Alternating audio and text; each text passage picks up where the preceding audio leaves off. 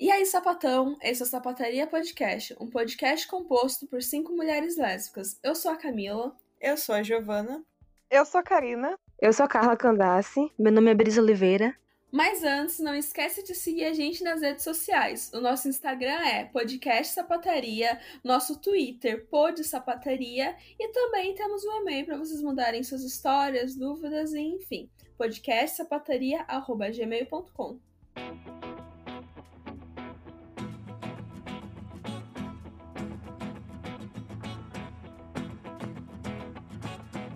Estamos aqui para mais um episódio do Mês dos Namorados, com as nossas convidadas especiais, que é a Carla e a Brisa. Se apresentem pra gente, meninas. Conta um pouquinho sobre vocês, o que, que vocês fazem, qual a idade de vocês. É, meu nome é Brisa, como eu já falei.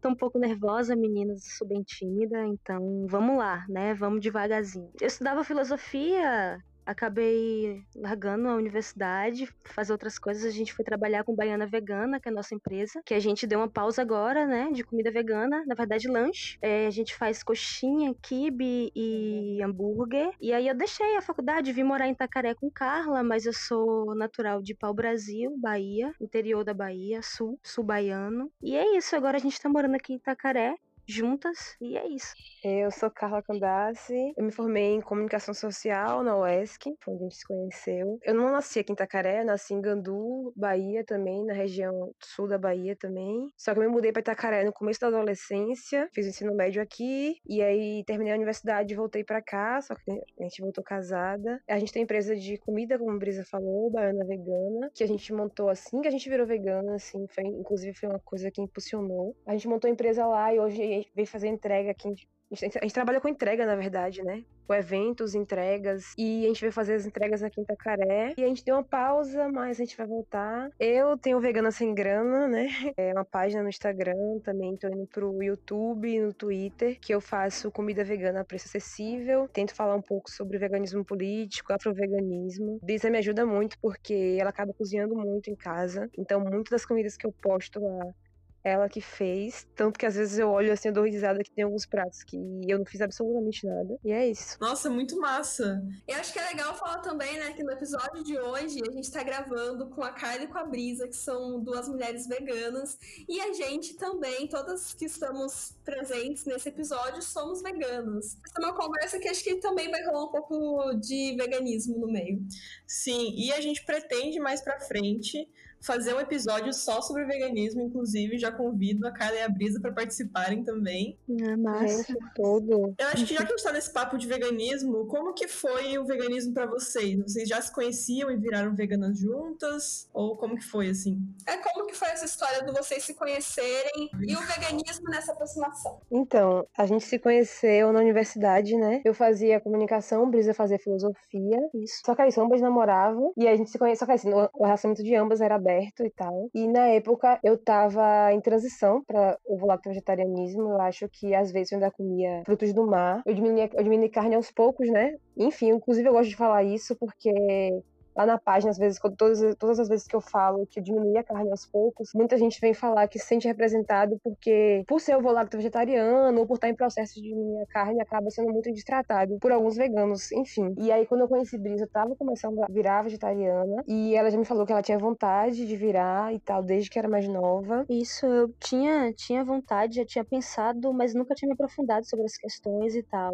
E aí, quando a gente se conheceu, eu tava começando de fato a entender o processo que estava acontecendo na minha vida, assim. Foi quando eu comecei a, a parar de consumir carne. E o engraçado é que, tipo assim, e acho que em momento nenhum, né, amor, teve essa conversa assim, tipo, de eu te repreender em algum momento, porque eu também nunca gostei de, enfim, ficar repreendendo as pessoas por comerem carne. Não, não teve. E ela sozinha foi não querendo comer, tipo, a gente ia, ia comer um lanche, e aí eu pedia vegetariana, ela pedia com carne, e ela nem tocava na carne. E isso foi começando a acontecer até uma vez que ela pegou, tipo, a gente foi, aí ela não conseguiu comer o bife todo, levou para casa, chegou em casa, ela não conseguiu comer todo também. E aí ela deu, aí ela falou assim: Eu não quero comer mais carne, mas se eu não for comer mais carne, a gente não vai comer mais nada, mais nenhuma carne. Porque, né, é, eu sou de Itacaré, né, gente? Então, assim, como minha família, segundo eles, comprava frutos do mar, dos mar frescos, tinha essa coisa do Muita gente, inclusive, ainda pergunta, ah, mas é fruto, como se não fosse animal, como se não sentisse. Então, nessa época, esse pensamento carnista de que, por ser do mar, por eu morar na cidade de praia, eu poderia, enfim, fazer isso com os animais, é, eu demorei muito tempo para parar de comer. Até naquele momento, com muita influência da família. E aí, quando o Brisa falou isso, foi o, o estopim, assim, a gente parou, não foi, amor? Aí, assim que a gente parou, a gente foi morar junto. Foi, foi bem seguido mesmo, assim. Em relação ao veganismo, foi a mesma coisa, assim, a gente parou de comer todas as carnes, foi morar junto. Aí, um, exatamente assim, um ano depois que a gente tava morando junto, eu virei vegana, uma semana depois Brisa virou. E foi bem nesse processo, eu virei porque eu não, não suportava mais, assim. Tipo, eu via as coisas, assim, com queijo com leite, pensava todo daquele sofrimento, só que eu ficava pensando, mano, mas como é que eu vou parar de comer queijo? Eu não vou conseguir. Até um dia que eu acordei me sentindo mal porque tinha comido queijo no dia anterior e falei, não vou comer mais. E aí eu passei acho que quatro dias sendo vegana sozinha e Brisa falou, ai, Carla, vou te acompanhar.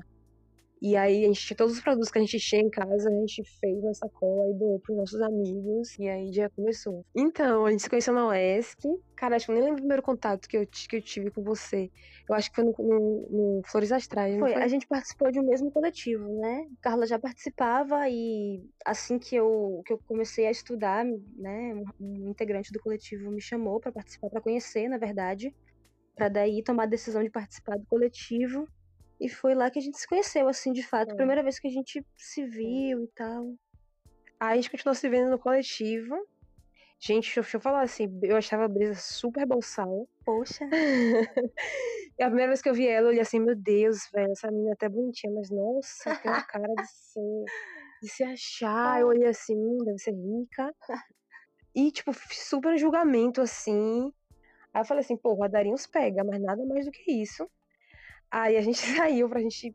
A gente foi pro bosque, que é um, um lugar arborizado em Tenauesc, e a gente sentou e foi conversar. E aí, quando eu perguntei os ritmos que ela ouvia, ela me falou, tipo, kizomba, bachata, cúmbia, tipo, é. só os ritmos latinos. Eu olhei pra ela, o quê? Você ouve kizomba? Ela repetiu. Eu fiquei, tipo, porque eu esperava que ela ia dizer indie, folk, MPB. Também. Aí já nasceu toda a paixão, né? peguei por aí já. Mas é engraçado que, inclusive, uma amiga nossa esses dias falou assim, tipo, com brisa, tipo, velho, a impressão que você dá quando a gente te conhece, depois é totalmente diferente. E, tipo, acho que foi uma das coisas que eu fiquei curiosa, porque, velho, ela mostra ser uma coisa que definitivamente ela não é. Nossa, mas no bom sentido, não no destrói bom sentido, comigo, viu, gente? É porque, gente, falando pra vocês, nada contra, mas Brisa, ela é super padrão. Brisa é branca, loira, tem olho claro e é magra. E aí você vê a pessoa, você pensa assim, pô, patricinha rica. Claro. se acha pra caralho, boçal. E aí você vê a pessoa é de uma cidade de 10 mil habitantes, para começar. E aí eu já fiquei assim, ué. Ou seja, gente, resumindo, no final, no final, lá no fundo eu sou legal. E aí vocês se conheceram a partir daí e depois já enrolou um namoro ou ficaram um tempo se conhecendo, ficando? Olha, foi tudo muito rápido, assim. A gente. Muito complicado, né? É, rápido e complicado. Mas a gente começou a conversar e o interesse foi mútuo. A gente queria que acontecesse tudo logo, na verdade, uhum. né? Assim, o interesse foi tão grande, na real, que a gente queria conversar e conversar mais, e se ver e se ver mais. Só que os horários eram, né, eram, eram diferentes. O curso dela, o que eu fazia também, além, além do fato dela fazer parte de um outro coletivo, né? De um outro, assim, na época eu fazia parte de três coletivos. É verdade. e quando um a gente se conheceu, é, a gente, eu tava organizando um encontro regional de um dos coletivos que eu fazia. Então, assim, às vezes eu chegava a ter cinco reuniões no dia. Então, pra gente conseguir ficar a primeira vez, foi depois de um mês que a gente tava conversando, pra gente conseguir se encontrar. Porque, tipo, eu saía de casa sete horas da manhã, e aí às vezes eu tinha duas reuniões na parte da manhã, aí tinha aula na parte da tarde inteira, saía da aula, tinha uma reunião no bosque, e a gente saiu do bosque, ia para o restaurante universitário, durante o jantar tinha uma reunião, e às vezes eu chegava em casa e tinha reunião online. Então, assim, eu não tinha tempo para fazer absolutamente nada da minha vida naquele, naquele tempo, assim. Foi, foi uma das coisas mais loucas, porque isso deixa a gente agoniada, a gente queria se ver, a gente queria Não, era falar. horrível, por favor. Você tinha. Quem tem cinco reuniões ao dia, gente? Sério? Cinco reuniões ao dia? Nem o, o, final de semana sobrava para se encontrar. Gente. Não, porque eu, no final de semana eu fazia parte de um outro coletivo que era Quinta Caré, então eu passava a semana em Ilhéus Aí Ninhosa fazia parte do coletivo Aqui a Voz, que inclusive vou fazer uma live com eles é, sexta-feira. Aí fazia parte do, do Furtacô, que foi um coletivo LGBT, né, que a gente fundou. E aqui eu fazia parte da Associação de Desenvolvimento aqui em Itacaré. Então, no final de semana eu vinha para casa, eu tinha que estudar, ficar com meus pais, dar um jeito de dar um pulo na praia e ir para esse coletivo. Então, assim, até pra gente, eu e ela se falar, era muito difícil. Então, uhum. assim, a gente ficou a primeira vez dia 8 de dezembro de 2015 e a gente não se desgrudou mais, tanto que a gente tem essa data como nossa, porque desde, desde, desde a primeira vez que a gente ficou, a gente nunca mais se desgrudou. Tipo, qualquer oportunidade, qualquer oportunidade de se ver que tinha, a gente fazia. Tanto que nessa época as duas faltaram, a quantidade de falta máxima em todas as disciplinas. Nossa. Pra filar a aula pra se ver. Isso é que é amor. Cara, é, pois é. Então vocês estão há cinco anos juntas. Uhum. Dizer, a gente faz cinco anos agora, em, é, em dezembro de 2020. Então, Gurias, e vocês têm alguma história engraçada, uma história boa para contar pra gente? Que aconteceu com vocês no meio desse tempo? É, eu sou muito. Quem me vê, assim, que olha para mim, acha que eu sou uma pessoa super centrada, né? Super controlada e tal, mas não. Eu sou muito emocional. Então, assim, vou, vou dar um exemplo dessa história. A gente tinha se mudado. Quando a gente foi morar junto, a gente morava em uma república. A gente morou seis, três meses em uma república, não deu certo. A gente se mudou para morar com os amigos nossos. E a gente morava em uma casa de três quartos, e aí ficava eu e Brisa em um quarto, um outro amigo nosso, Pablo, no outro quarto, e no outro quarto outro casal, que era Luiz e Bruna. E aí o que aconteceu? É, a gente, eu me formei, assim que eu me formei, eu falei assim: não, vamos se mudar, vamos morar sozinha em um lugar menor e pensar o que a gente vai fazer agora na nossa vida. A gente, ok, a gente alugou a kitnet, se mudou. Hoje a gente tem duas gatinhas, né? Vênus e Olorum. Na época só tinha Vênus. E aí Vênus foi com a gente. Vênus tinha uns uns oito ou nove meses na época. E a gente organizando a mudança, arrumando tudo e tal, e Vênus brincando. A gente deixou a porta da frente da casa entreaberta. E Vênus, ela não é castrada. Até hoje ela não é castrada. Na época ela era bem novinha. Então, assim, tinha uma varanda enorme na casa e a varanda ela não era é, telada. Então, assim, Vênus passava facilmente nos portões, no, no espaço dos portões, né? E aí a gente tá lá distraída, a gente olhou, cadê Vênus? Nada, cadê Vênus? Nada. Ok, começamos a olhar debaixo de cama, debaixo da geladeira, debaixo das caixas. A gente olhou absolutamente na casa inteira e Vênus não tava. Não, Brisa ela tava mantendo a sanidade, né? É, não, eu tava procurando, pensei, né? Ela é uma gata pequena, então hum. tá, vamos lá, vamos devagar, vamos e procurar eu? na casa toda. E Carla, Vênus! Não, pera, chorando? Eu tava desesperada, é... gritando, falando com todos os nossos amigos nos grupos, mandando um áudio. Eu fiz cartaz de vendo desaparecer. cartaz, Brisa, vai, manda os cartazes pras pessoas. Eu botei em todas as redes sociais, eu comecei a colocar em grupo e eu fiquei na porta. Tipo, gente, a gente acabado Mandava áudio chorando, gente. Mandava áudio chorando. Ei, ei, Luiz, vendo sumiu, e agora? Minha filha. E aí, eu na porta da rua. A gente acabou de se mudar. Eu na porta da rua chorando, Vênus! Os vizinhos olhando assim, pensando, meu Deus, quem é essa menina?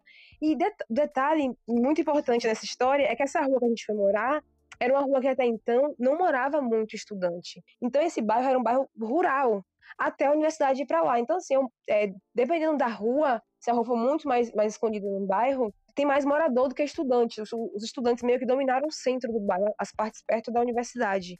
Então, como a gente não tinha muita grana, a gente foi morar em uma casa bem baratinha, que era em um lugar bem longe. Aí, as primeiras estudantes que chegam, além de ser sapatão, ficaram chorando, quer dizer, eu, no caso, chorando na porta, gritando pelo nome de uma gata. E aí eu saí chorando na rua, procurando nos matos, abaixando debaixo de carro. E aí tinha um grupo de crianças, eu fui conversar com as crianças, né? E aí o vizinho viu, achou que eu era uma maníaca, que ia pra cima das crianças. Aí ele já veio com raiva, aí Brisa conversou com ele e tal, e falou que era gata, aí ele entendeu, ficou mais calmo. E aí as crianças ficaram procurando, vendo o tempão, e toda hora chegava uma criança na nossa porta falando que via uma gata parecida com ela. Até que eu entrei, fiquei mais calma, acho que você fez um chá para mim, uma coisa assim. Uhum. Estou mais calma, sentada na cama. Vênus aparece espreguiçando, tipo, na maior calma do mundo. Brisa olhou pra minha cara, Carla! Pegou o Vênus e levantou assim. E a gente ficou alguns 30 segundos se olhando, assim, sem entender o que tinha acontecido. Gente, Vênus entrou dentro do fogão. Vênus passou mais de oito horas dormindo dentro do fogão. Imagina só se vai para aquecer o fogão para fazer alguma coisa e não olha. Cara, meu Deus. Nem, pens... nem quis pensar nessa possibilidade, na verdade. Meu Tanto que Deus.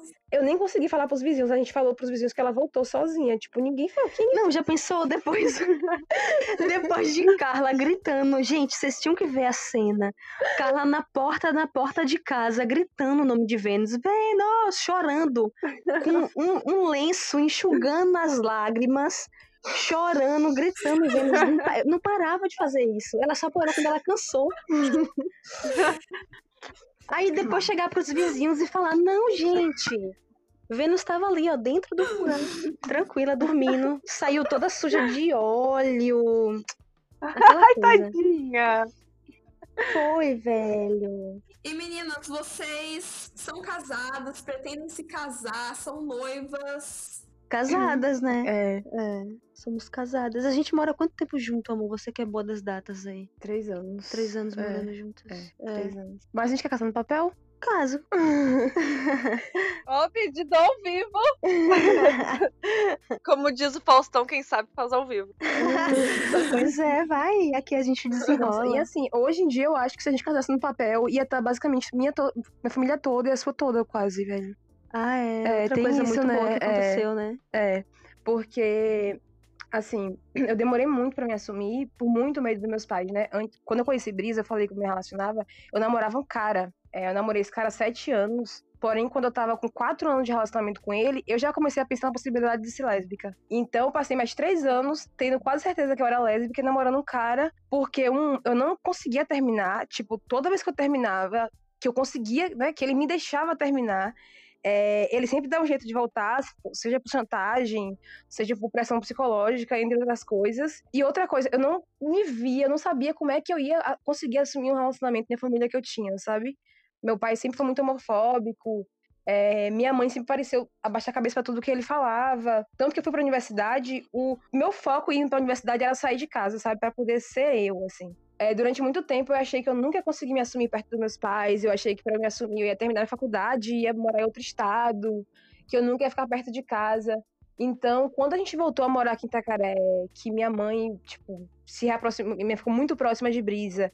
E agora, meu pai, que tá, tipo, muito mais próximo de Brisa até do que de mim, diga-se de passagem, foi um baque pra mim. A mãe de Brisa, tipo, a mãe biológica, que é a avó dela, né, que foi a avó dela que criou ela, me ama, me adora, mas a mãe biológica dela, a gente achou que nunca, nunca, tipo, jamais. A gente, achou a gente realmente achou que ela jamais ia, ia aceitar, e assim, ela veio na nossa casa, ela passou três dias aqui, né, amor? Ela conheceu minha mãe. é, enfim, foi, foi uma experiência muito louca, mas foi bom, foi importante. Ai, que bom que hoje em dia as famílias se dão bem e aceitam, né? É muito difícil, assim, no começo, acho que a maioria passa por isso, de achar que a família vai ser intolerante. É, provavelmente, na maioria das vezes, realmente acontece isso, mas que bom que a gente tem Exatamente. essa sorte de, de estar numa família que aceita e que apoia, né? É, eu inclusive me identifiquei bastante com a sua história, porque eu demorei bastante tempo para conseguir me aceitar, justamente porque eu sabia que a minha família não ia lidar bem. Eu já tinha isso em mente, tem até uma conversa que eu postei esses dias, a Giovana postou esses dias no Twitter, deu falando que, ah, como que vai ser eu assumir pra família, eu só quero ser uma menina normal, namorando com um menino é meio óbvio, assim, que era muito uma questão de medo da minha família, né? Então, eu me identifico bastante. E eu também tive, tive isso de sair de casa para fazer faculdade, para conseguir ser mais eu, assim, para conseguir viver a minha vida por medo dos meus pais, por medo de como que eles iriam lidar comigo. E eu tinha muito medo também, tipo, ai, a Camila tem um irmão pequeno, o que, que será que ele vai achar disso? Será que ele vai ficar sabendo e tal? Hoje em dia ele sabe e me adora e, enfim, deu tudo certo. A geralmente criança é quem lida melhor, né? Tipo, meu irmão, ele tem um filho de dois anos, Pedrinho. Nossa, Pedrinho, ele me chama de tia, ele chama Brisa de tia também. Inclusive, ele ama Brisa, meu Deus. Todos que ele vê Brisa, ele fica. Gente, minha família adora ela, né? Tipo, e é uma coisa que a gente fala, porque minha família é super racista reversa. Eu sou a primeira pessoa que casa. Eu sou a primeira pessoa que casa com uma pessoa branca na família. Real. Então, é, minha, eu, eu, fiquei, eu fiquei, mano, eu não só casei com a mulher, eu casei com a menina branca, magra. Minha família, tipo, não gosta de gente muito magra, não gosta de gente branca. E aí. E aí eu pensei, porra, que merda eu tô fazendo? E hoje todo mundo Tanto quando, todo, quando alguém fala mal de branco lá em casa, todo mundo, tipo, não, Brisa, mas tipo, com respeito, não, você, a gente gosta tal. Eles até me defendem hoje em dia. Tanto que meu sobrinho, meu sobrinho ficava, não, tia, não, tia, porque eu não gosto de menina branca, não tia, não, assim, é, é, é, bonito, né? Mas não, tia, pretinha. Aí ele olhava pra Brisa assim, não, Brisa, mas você, você nem é tão branca assim, Brisa. Você é até assim. Você tem até um, um queimadinho, né? Muito bom. Conseguindo arranjar argumento, né? Pra... Você é branca, mas a gente te respeita. É, e meu pai, velho, que assim, pra mim, nunca, nunca na minha vida eu ia ver meu pai, meu pai, sei lá, falando, sabe? Falando, dirigindo a palavra pra, pra alguém, que eu, pra uma mulher que eu namorasse. E meu pai tá enchendo brisa de camisa do Flamengo, vocês não têm noção. Ele já deu duas camisas do Flamengo e duas máscaras do Flamengo pra ela e me falou que tinha encomendado mais outra e que ia encher ela de camisa de máscara do Flamengo. Não, ele chegou aqui em casa ontem gritando Carla, né? Ele, é minha filha, desça aí, você e Brisa, Brisa também, vem, Brisa! É tipo, é, é, muito. Eu acho que o peso que tem de ter uma namorada aceita pela família é muito inexplicável, porque é. com casais héteros tá, é uma coisa normal, mas a gente conseguir ter essa aceitação é algo muito inexplicável, né? Ah, é, é totalmente é, diferente. Nossa, né? é, algo, é tipo assim, é uma coisa que eu achei, realmente achei que não ia viver. Tanto que toda vez que eu vejo isso na minha frente, eu fico chocada, sabe? É, é muito louco. Tipo, ligar pra minha mãe e ela perguntar como eu tô e perguntar como Brisa tá. Tipo, meu pai, eu chegar na casa dele e perguntar de Brisa. A mãe de Brisa, que é evangélica é até isso, hoje. né? São detalhes que pra gente é muito importante. Eu lembro que a primeira vez que eu conversei com minha mãe, né? Eu mandei um áudio para ela, o WhatsApp, ela, ela me respondeu esse áudio. E aí eu perguntei, ei mãe, como é que a senhora tá e tal? Ela me respondeu e perguntou, e vocês? Como é que vocês estão? Nossa, escutar o plural, para mim, foi assim, foi importantíssimo, sabe? Foi magnífico. Como Carla falou, é, eu não esperava aquelas atitudes da minha mãe, porque as atitudes que ela tinha tido até então eram totalmente diferentes, né? Então, quando ela perguntou como a gente estava, eu, eu pensei assim, nossa, então ela tá perguntando por Carla. Uhum né? Ela, ela tem interesse em saber, ela não tá apagando como antes ela apagava, como se fosse só eu que existisse ali, sabe? Por mais que ela soubesse que eu estivesse com outra pessoa, ela ia perguntar como é que como é que você tá? Ela nem ia perguntar como é que vocês estão. Então, assim, é uma coisa pequena, né? É uma coisa que para um casal hétero, por exemplo, pode nem ter significado, mas pra gente tem, né? Ai, gente, eu confesso que eu fico até meio emocionada ouvindo isso, porque quem passa por isso sabe, né? Como que é, como que é importante essas pequenas coisas que acontecem. Sim. E eu gosto uhum. muito dessas histórias porque dá esperança. Eu recebo diariamente mensagens de meninas dizendo da situação delas em casa, que ai, meu pai não aceita, ai, minha mãe não aceita, tá muito difícil, ou eu quero me assumir, mas eu sei que não vão me aceitar. E eu acho que ouvir essas histórias realmente dá uma certa força para as pessoas, porque quando eu tinha os meus 16 anos, que era quando eu estava nessa confusão toda de eu, eu sei que eu gosto de mulher, eu quero me assumir, mas eu não, não sei se isso vai ser bom. O que realmente me dava ali uma esperança era ver relatos de outras meninas que passaram por algo que eu estava passando, mas que realmente passou e ficou tudo bem. E eu acho que é muito legal dar esses relatos para meninas que estão muitas vezes nessa situação que a gente já se encontrou, né? Ah, com certeza, concordo contigo. É importante mesmo, né? A gente, infelizmente, acabou ouvindo muita história ruim. Uhum. Porque faz parte também da realidade na qual a gente está inserido, né? Onde a gente vive e tal. Mas, é... mas escutar essas histórias é de suma importância, velho. A gente precisa ouvir, né, que que o outro conseguiu, que a outra conseguiu. É, e principalmente assim, quando a gente vem de famílias como, no caso a sua, né, que é evangélica. É. É, só que assim, a avó dela me amou desde sempre, assim. Gente, minha avó é muito engraçada. Eu tenho uma história pra contar com relação à minha avó. Pode falar palavrão, gente? Não, minha avó, ô, amor, desculpa te interromper, Não, porque não sua avó é maravilhosa. né? ela, ela, quando ela, né, tava, ela descobriu, descobriu assim, porque minha mãe descobriu que eu tava me relacionando com a mulher, então assim, eu não contei pra minha mãe. De Sua fato, foi uma desco... É, minha mãe me arrancou, assim, então foi uma coisa bem complicada. Aí minha avó chegou pra mim e falou bem assim: vem cá, como é que você tem coragem de chupar buceta? Você bota a boca em buceta, é? Eu falei. Eu falei, é assim que a senhora pergunta se você gosta de mulher. Aí eu falei, oxe, vem cá, e a senhora que bota a boca em pau, como é que a senhora bota a boca em pau? Ela, oxe, eu não boto a boca em- pau. Não, menina, me respeite. Mas assim, foi tranquilaço, sabe? Olha, nossa, olha o nosso nível de intimidade. Aí ela ficou rindo, Sim. ficou, oxe, quer dizer que, ai, ai, eu não chupo não, eu, hein? E ficou brincando com isso. Então minha avó aceitou, assim, muito fácil.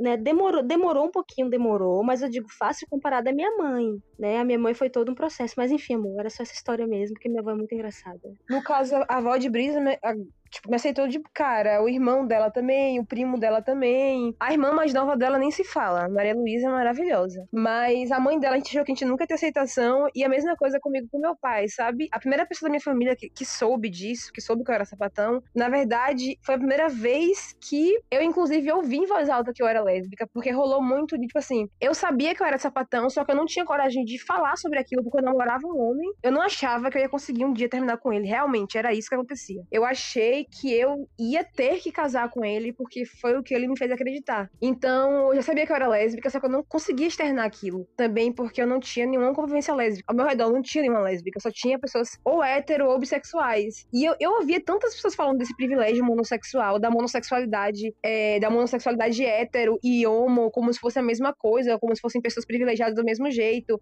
Eu ouvia tanto deboche em cima disso que eu também não queria estar nesse lugar. Eu lembro que pra mim isso também foi, foi um- uma questão. Eu tava na sala, tipo, de casa, de boa, um dia. Aí meu irmão mais novo, que é evangélico, ele é adventista, ele virou pra mim assim, do nada, gente, do nada, e falou assim: Ô irmã, tu acha que eu não sei que tu é sapatão, não, é? Aí eu olhei pra cara dele assim, regalei o olho e falei: O quê? Aí ele, sim, eu sei que você é lésbica. Em 2000 e, lá, 2014, assim, você tava usando meu celular porque seu tinha quebrado, e você tava falando com sua namorada, fulana, e ela te mandou uma mensagem, e ele me contou com tantos detalhes. Meu irmão tem uma memória tão ruim. Cara, eu fiquei parada, estatelada, eu não consegui, eu tava tremendo. Foi a primeira vez, primeiro, que alguém, além de mim, me chamava de lésbica. Tipo, eu achei que ele ia ser a pior reação da vida, ia ser do meu irmão, por ele ser evangélico. Aí ele me deu uma bronca, ele, por que você não me falou, velho? Como é que você me esconde isso? Tu achou o quê, irmã? Que eu não ia gostar de tu, não? É que eu ia deixar de ter orgulho de tu? Tu é minha irmã. Eu te amo, você é a pessoa mais inteligente que eu conheço do mesmo jeito. E ele começou a me dar uma bronca. Sabe o que foi que eu fiz? Eu, eu tava, tava de sutiã. Eu peguei minha blusa tava em cima do sofá e saí correndo pra rua, porta da rua fora. E fui pra beira da praia e fiquei lá mais de uma hora, tipo, pensando no que tinha acabado de acontecer, sabe? Meu irmão tinha me arrancado do armário na maior naturalidade do mundo, a naturalidade que ele trata da gente até hoje, né, amor? É. Às vezes chega a ser chocante, tipo assim, mil menos. Ah, essa família foi muito, muito massa mesmo. Eu me senti muito acolhida com a mãe de Carla. Tipo, com todo mundo, assim, com todos. E a mãe de Carla me tratou muito bem, assim, desde o início. Muito início, bem. é. Tanto que ela, quando a gente se vê, às vezes ela me abraça e fala: Você é minha filha, você é igual a filha pra mim. Eu acho tão bonitinho, gente. E isso pra mim é Ah, muito que amor. importante, é, é gratificante, sabe? Eu me sinto acolhida. Eu me sinto querida, assim, Sim. perto deles. E é, é muito bom se sentir se sentir pertencente, porque Carla é, foi a pessoa que eu escolhi estar hoje, né? Se a gente tá junto, a gente tá junto porque a gente quer, e a gente passou por tanta coisa, mas a gente tá junto e- ter, ter esse apoio que é importantíssimo, e a gente sabe que a gente precisa dele, velho. Uhum. Mas também se a gente não tivesse, a gente ia estar na luta, Uhum. né? É muito bom essa troca de afeto, né? E perceber que é família mesmo, né? Tudo uma coisa só. E foi uma coisa que a gente até falou, que eu acho que pra mãe de Brisa é, foi um pouco chocante pra ela chegar aqui e perceber o quanto Brisa tava entratada com a minha família, sabe? É, ela ficou um pouco assustada, acho que ela não imaginava. É tipo assim, minha mãe, minha mãe viu Brisa, abraçou, fez carinho, a mãe de Brisa ficou meio que tipo, o quê? Então, acho que a, a família dela ficou meio chocada, assim, ver o quanto ela tava sendo acolhida, sabe, aqui em casa. É, inclusive, eu falei pra vocês, né? Minha irmã mais nova é adventista, e eu falei que às vezes ele normaliza- normalizava nosso relacionamento de, de um jeito que a gente não normaliza na rua. Tipo, na rua a gente não anda de mão dada, a gente não troca afeto, a gente mora em uma cidade pequena, né? Além de pequena do Nordeste. É, enfim, as coisas não são tão fáceis aqui. E aí, nem, pra, nem todo mundo a gente fala que a gente é um casal. A gente, tipo, realmente, às vezes, mete o louco. Quando alguém percebia que a gente era um casal, assim, que meu irmão tava perto, perguntava, vocês duas são o quê? Eles não, elas são casadas. Só que ele fala com naturalidade tão grande que às vezes eu olhava pra cara dele assim, ele, oxe, por que não pode falar? Falei, porque as pessoas... Ele falava, oxe, irmã, mas é normal, vocês são casadas, Eu é falei, normal. "Ju, as pessoas são homofóbicas, por isso que não pode falar pra todo mundo. Ele, ah, é verdade, né? E, tipo assim, na cabeça dele, e cara, ele é evangélico, e na cabeça dele é uma coisa tão normal que a gente não deveria nem esconder, sabe? Eu acho isso muito bonitinho. Até porque ele É tá mesmo, certo, né? certo. Não... Camila tá quase chorando aqui. Eu, Oh, meu Deus. gente, eu chorei, gente. Eu tô até fungando aqui, quietinha. Oh, gente. Uma coisa que eu fiquei pensando no início, quando vocês falaram da questão é, do veganismo e tal, de consumir frutos do mar aí no Nordeste, que é muito, uma coisa muito comum, que é uma característica daí, né? É, É, é. peixe. enfim. Aqui no sul, no caso, é o boi, é a carne, é carne de boi, de vaca. Eu acho que é muito mais fácil as pessoas se tocarem, né, e se tornarem é, vegetarianas e veganas, porque o boi é um animal que a gente consegue ver ele morrendo e sentindo alguma coisa, enfim, É, sim. sei lá, do que o peixe, né? O peixe sempre, uai, mas você não come peixe? Mas peixe é quase uma, um vegetal. É, velho. E, e aí eu ia perguntar como que é aí na questão do veganismo. Eu- Eu acho que assim, aqui em Itacaré hum, tem até restaurante vegano, eu acho que vegano, totalmente vegano aqui. Vegano não, mas vegetariano. Aqui tem dois. É aquela coisa, assim, aqui é uma cidade pequena, apesar de ser uma uma cidade turística, uma cidade, tipo, enfim, mundialmente conhecida. Enfim, tem muita série da Disney que é gravada aqui e tal. Mas ainda é uma cidade pequena, ainda é uma cidade de 27 mil habitantes, sabe? Então eu acho que aqui tem muito menos do que eu achei que ia ter, sabe? Eu achei que o veganismo aqui era Uhum. muito mais difundido, eu tô percebendo que não. Ilhéus é uma cidade que tem muito mais. Ilhéus tem muito mais opção real, assim. Tanto que, assim, eu gosto muito de vender aqui em Itacaré, principalmente por causa do retorno financeiro. Por ser uma cidade turística, uma cidade menor, uma cidade até muito mais gourmetzinha do que Ilhéus, eu acho que aqui o retorno financeiro é muito hum, é, maior do que em Ilhéus. Só que em Ilhéus, o carinho que a gente sente do público. Gente, tô- não tô falando mal do público de Itacaré, não, pelo amor de Deus, eu gosto dos meus clientes daqui. Eu acho que assim, que o, o carinho que o Baiana Vegana tem em Ilhéus é muito maior é, do que aqui, porque a gente nasceu lá, né? A empresa nasceu lá. Aqui eu acho que é uma parada, isso é uma parada muito mais gourmet, assim. Infelizmente, Aqui tem opção vegana em um restaurante ou outro, assim. é, né? é, restaurante vegetariano mesmo tem dois, né? Dois. é, Agora opção vegana. Opção vegana, mano. Quase não tem. Quando não tem, não vale a pena. Quando tem, não vale a pena. Porque a galera cobra, tipo, o dobro da opção com carne em, sei lá, alface e tomate. E vocês, quando vendem, percebem que tem bastante gente que não é vegana, que consome produtos veganos e o pessoal é mais interessado assim?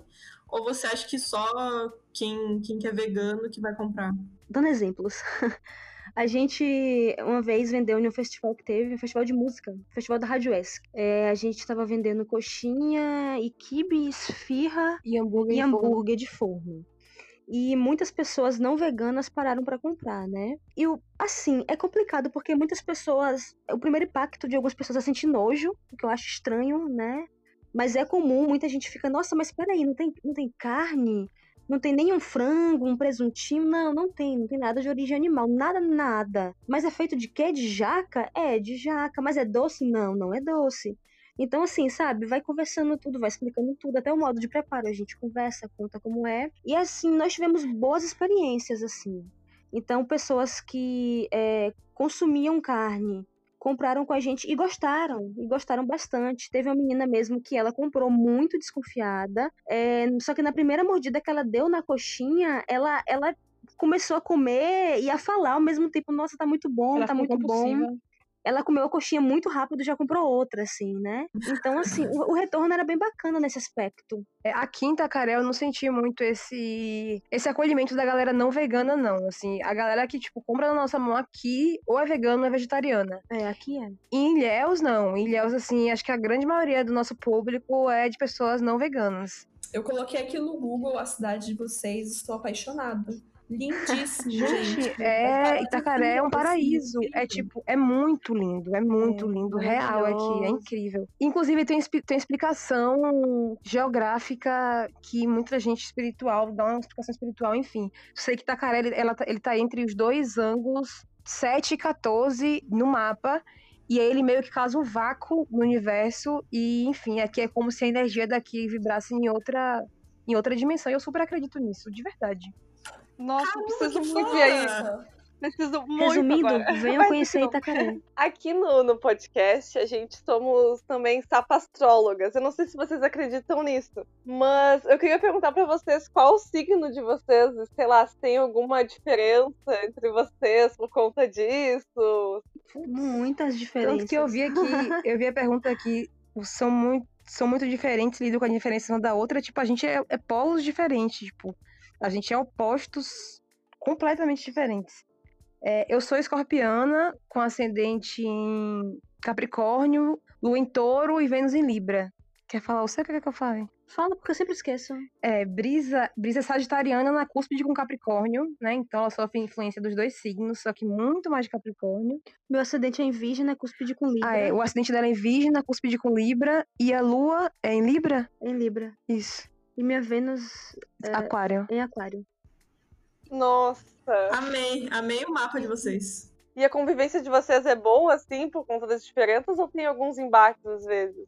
A gente tá, tá tendo menos embate depois que a gente tá na terapia, né, amor? Nossa, assim, todo episódio que eu falo alguma coisa sobre relacionamento, metade é. Então, e aí na terapia? Façam terapia. Não, é, não, a gente foi pra terapia e detalhe, a minha terapeuta é casada com a terapeuta dela. Ou seja, É, o cara, são um casal. A gente é muito diferente, assim, a gente tem, tem aprendido a lidar com as, com as diferenças, principalmente depois da terapia, mas, é, cara, é isso, assim, a gente teve criações muito diferentes, a gente tem famílias completamente diferentes, a gente cresceu, cresceu em contextos de vida muito diferentes, então, assim, quando eu falava A, Brisa entendia B, se eu falava B, entendia Z, e ao contrário, a mesma coisa. Então, hoje a gente consegue se comunicar melhor, depois de muita, nossa, muita briga. Às vezes a gente começava a conversar e a conversa tomava um rumo completamente diferente. Quando a gente ia ver, a gente nem sabia pelo que a gente estava discutindo. As coisas mudaram muito porque também a gente bateu o pé no chão e falou, velho, vai ter que mudar. Porque a gente sabe que tem um ruído gigantesco aqui na comunicação, só que a gente tem que arrumar uma forma de mudar isso. E aí a gente foi, foi, foi pra terapia bem entre assim, entre o finalzinho do ano passado e o começo desse ano.